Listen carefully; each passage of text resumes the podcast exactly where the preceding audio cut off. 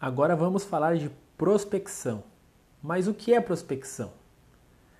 Prospecção é quando entramos em contato com possíveis clientes. A importância da prospecção é a garantia de fluxo de caixa, pois nenhum negócio ou empresa saudável sobrevive sem o fluxo de caixa. Perdemos clientes todos os dias.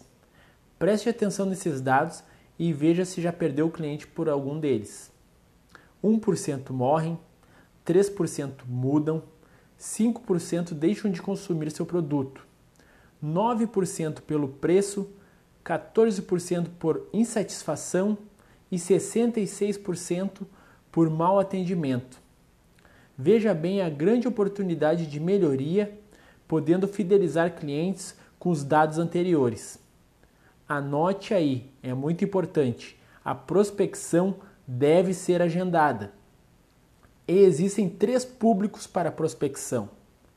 Primeiro público: quem me conhece, mas não conhece o produto. Segundo público: quem conhece o produto, mas não me conhece. Terceiro público: não me conhece e não conhece o produto. E as formas de contato? Um discurso de 30 segundos a um minuto listando a importância do seu produto. Este contato pode acontecer por telefone ou mídias sociais. Importante ter uma meta de contatos por período.